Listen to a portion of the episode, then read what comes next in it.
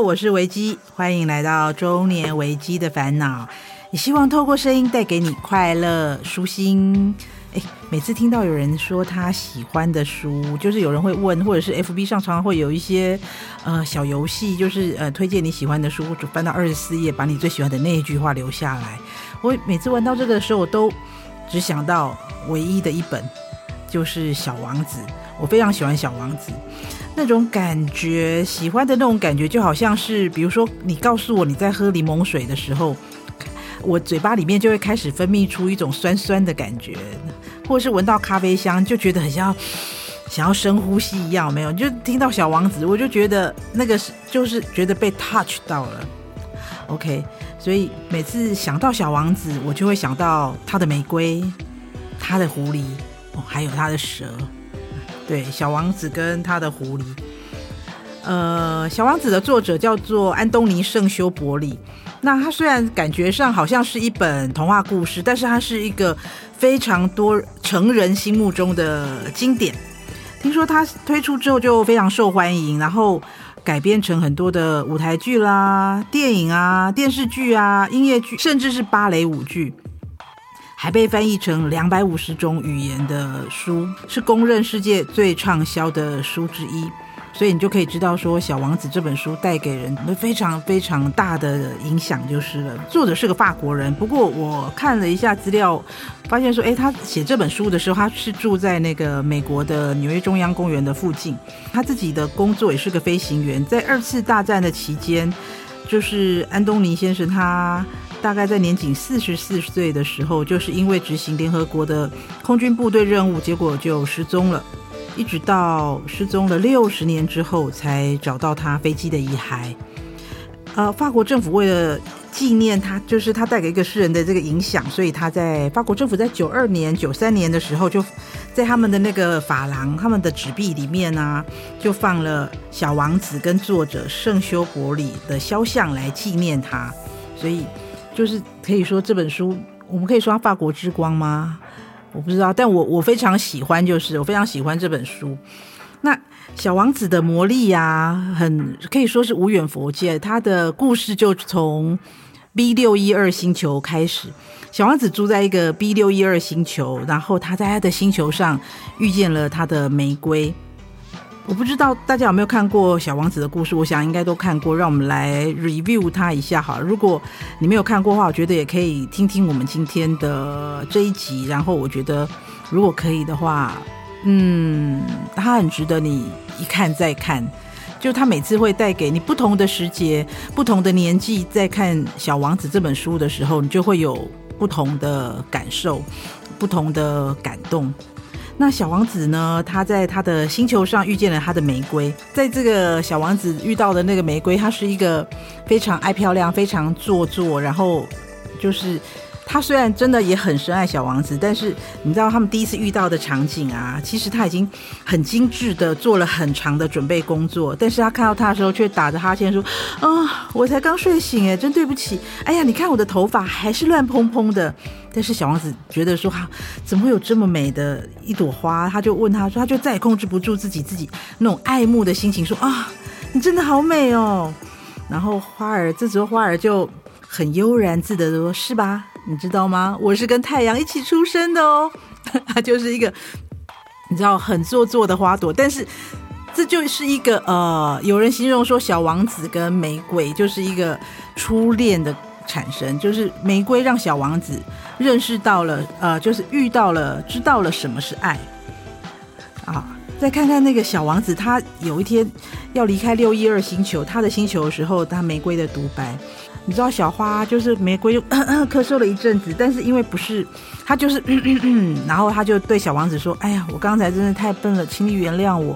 但是我希望你能够幸福。”花儿对他丝毫没有抱怨，然后王子就感到很惊讶，他就他就举着他的罩子，然后不知所措的站立在那边，他不知道为什么突然他的花变得这么的温柔跟恬静，然后花儿就说：“对。”我知道的，我是爱你的，但是你一点都不知道，这都怪我。不过这丝毫都不重要，你其实也跟我一样的笨，对吧？不过我希望你以后能幸福哦。你把罩子放在一边吧，我其实用不着这个罩子的。小王子问他说：“哎，那如果风来了怎么办呢？”花就说：“哎，我的感冒并不是那么重，而且夜晚的风对我很有益处啊。”小王子又问说：“哎，那如果有虫子还是有野兽来了怎么办呢？”啊，他的花，他的玫瑰回答他说：“我要是想认识蝴蝶，经不起两三只毛毛虫是不行的哦。据说这是很美的，不然还有谁来看我呢？你就要去远方啦。不管说什么大型动物啊，我是不怕的。你看我有爪子，他就那个竖起他的那个我身上唯一的四根刺，告诉他说我有爪子，我不怕。”然后，因为他很爱他，但是他又不想要耽误小王子的行程，他就跟他讲说：“哎呀，你不要再这么磨磨蹭蹭的，真的好烦哦！你既然决定要离开这，那你就快走吧。”他也不希望小王子离开他，但是他又不想要耽误小王子的他想要走的路，他怕小王子看到他在哭，因为他是一朵非常骄傲的玫瑰。在故事里面，玫瑰总是把头抬得高高的，有一点任性，有一点骄傲。小王子里面有一句经典，他说：“如果你爱着一朵盛开在浩瀚星海里的花，那么当你仰头看到繁星的时候，就会感到心满意足。”这是玫瑰对小王子的爱，他很爱小王子，但是他也有他自己的骄傲。所以我刚刚就说，其实人生在每一个阶段看小王子的时候呢，都会有不同的感受。一开始的时候，其实我不太能够明白小王子为什么要离开玫瑰。如果你很喜欢他，你很喜欢，你很爱着这朵玫瑰，而你也感受到玫瑰是爱你的，那为什么要离开呢？为什么不能一直在一起啊？就是啊，就是在小王子眼里，玫瑰这么美，是整个宇宙最迷人的、最独一无二的花，那为什么还要离开呢？作者没有给我们答案，你知道吗？但是这就好像。当我们第一次遇到喜欢的人，当我们初恋的时候，我们会以为说这个就是一生一世了。在你每一次在谈一个爱情，在谈一场感情的时候，你总总不会想说，哦，没关系，这次我做不好，我下次改进好了。不，不会吧？不应该吧？就是当你那么炙热，然后呃那么纯粹的想要跟一个人在一起的时候，你其实带给他的不见得都是爱，也有时候是会是一些伤害，因为。大家身上彼此都还有的刺，还没有学会怎么去怎么去爱你的另一半，爱你的你所爱的那个人。OK，只有在他又经历过他的某一些旅程的时候，小王子曾经有一段忏悔说：“啊，我当时什么也不懂，我其实我应该根据他的行动，而不是根据他的话来判断他。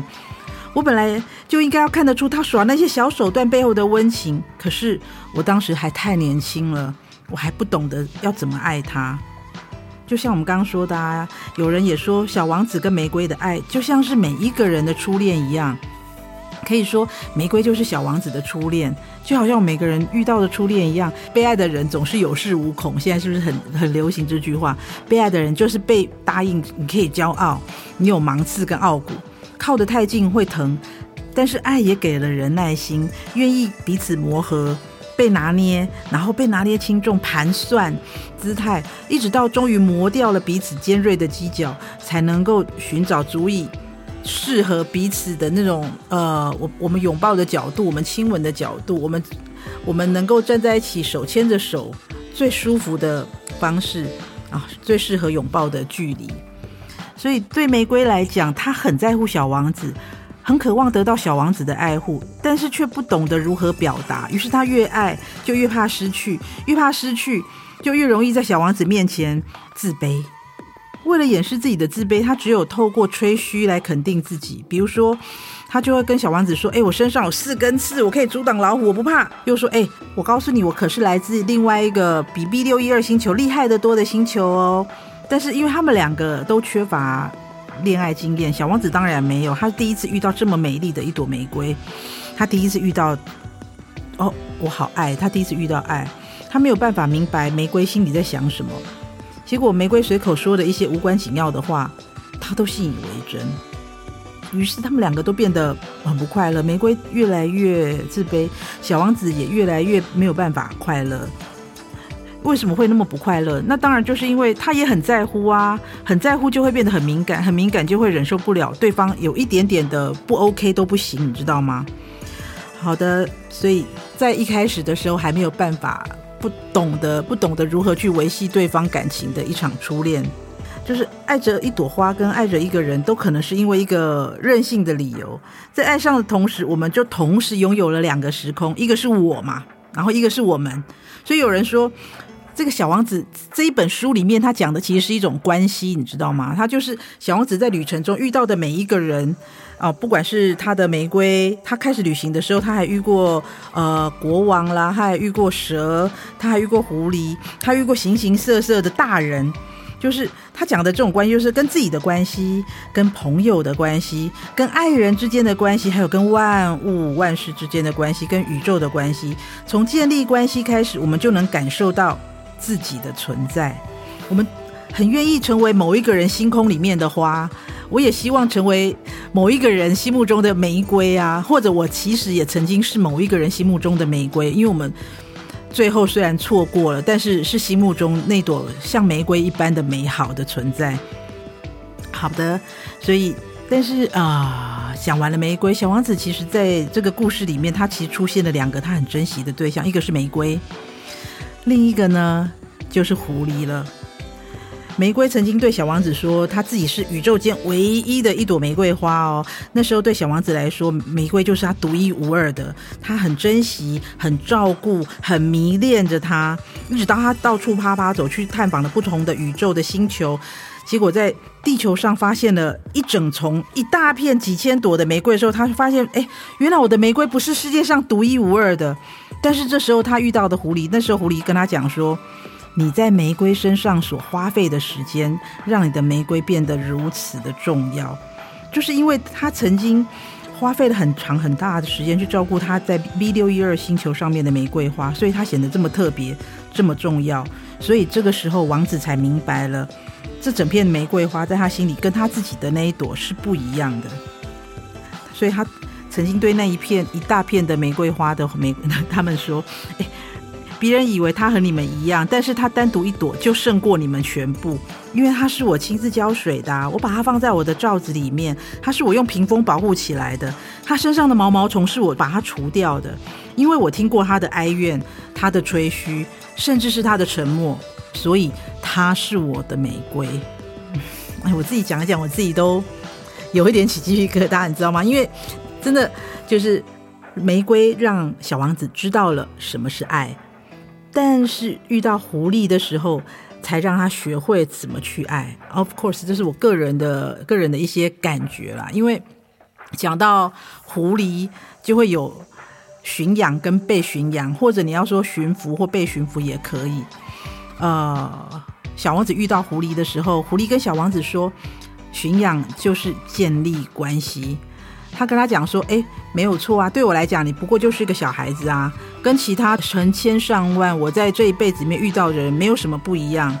我不需要你，你也一样不需要我啊。我对你来讲，也不过就是一只狐狸而已啊，跟其他成千上万的狐狸有什么不一样？但是，假如你驯养我，我们就彼此需要。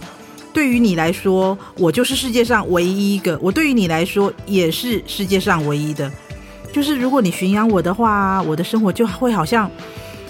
呃，充满阳光一样。比如说，我在我在睡觉的时候，我听到了脚步声。一般我如果听到其他的脚步声的话，我可能会很很害怕，把它躲进洞里面躲起来。但是如果是你，你驯养我的时候，我听到你的脚步声，它就像音乐一样把我从洞里叫出来，因为我知道你来了。而且你看呢、你看那边是不是有一个麦田？你知道我我是一只狐狸嘛，我不吃面包，麦子对我来讲也没有什么意义啊。那些麦田对我来讲并不代表什么。可是如果你驯养我的话，那那边麦田，我看到那个麦田，我就会想到你金色的头发，所以我每次看到那麦田在摇曳的时候，那麦田就会对我有不一样的意义，它会让我想起你，我也会喜欢听吹过麦田的风声。你知道，我们都好像是狐狸一样，曾经被驯养。你知道遇过的，你真的学会了爱，或啊，你爱过一个人，就好像我们曾经被驯养。我们当然也驯养过别人，我们对别人有不同的意义。我们也因为驯养了他，让我们对他也有不一样的嗯存在的感觉。所以，当看见了麦田，会想起小王子金黄色的头发，被驯养的人。都将冒着流泪的危险，把自己的世界轻轻地放到另外一个人的手心里。小王子的故事里告诉我们，如果你要驯养一个人，就要冒着掉眼泪的危险。但呃，驯养或驯服，它并不是征服哦，不是一个人要用权力去压倒另外一个人，也不是一个人想尽办法让他屈从。驯养就是双方建立在一个自愿的基础上建立联系，所以必须体现一种相互性而对等性。一段真的美好的关系，不论是在友情啊还是爱情上，都应该是互相驯服跟互相尊重的。嗯，这就是小王子的故事里面带给我们的。你知道，有时候我们听到一首老歌，会让我想到那个时候的温度，那个时候冷气的味道，或是那个时候身边的人，然后我我会觉得难过，或是觉得说哦，那时候的幸福的感觉。你知道，那不就是一个被驯养的过程吗？好啊，我们来分享一下我很喜欢的这本小小王子，差点要讲小狐狸。我们我很喜欢这本小王子，他有一些很厉害的经典语录，比如说他说啊，爱上一朵玫瑰，并且愿意为它付出岁月。对啊，小王子开启他的新旅程的时候，离开了他的玫瑰的时候，玫瑰也是，他也离开了小王子。他学会，他要学会自己坚强，自己面对毛毛虫跟风。嗯，而相对于，相较于玫瑰，小王子遇到了他生命里面的狐狸，他学会了被爱，学会了驯服、驯养，学会了负责。他必须对，对，就是如果你要学会了，你如果要驯服一个人、驯养一个人，就要冒着掉眼泪的危险。当你被驯服之后，你才会发现说整个世界都会不一样。在狐狸的身上，小王子才终于懂得自己的玫瑰。OK，所以狐狸对小王子说：“你在玫瑰身上所花费的时间，才让你的玫瑰变得如此的重要。当你在遇见无可取代的人的时候，请用一辈子的时间与力气去爱。当我们真正懂了什么是征服，我们才能够理解彼此。”才能够修复彼此。当我们不在爱里受伤的时候，也才能够负起责任，真正的去爱。嗯，小王子说，呃，真正重要的东西是看不见的，只用眼睛看是看不见的。你必须用心，用心去聆听，去看。好的，这就是我们今天要跟大家分享的小王子的故事。嗯，你。知道什么是爱，学会怎么去爱了吗？OK，嗯，大家都可以感受一下。那如果会不会听了之后想要再去复习一下《小王子》呢？好嘞，任何的意见或想法，欢迎到 FB 搜寻“中年危机的烦恼”，留言跟我们分享你的烦恼，或者是你朋友的烦恼。好的节目也需要你共同支持，欢迎干爹干妈赞助，让我们制作出更多的好节目哦。中年危机的烦恼，我们下次见啦，拜拜。节目企划方颖、钟燕，音乐设计、录音工程李世先，我们下回见。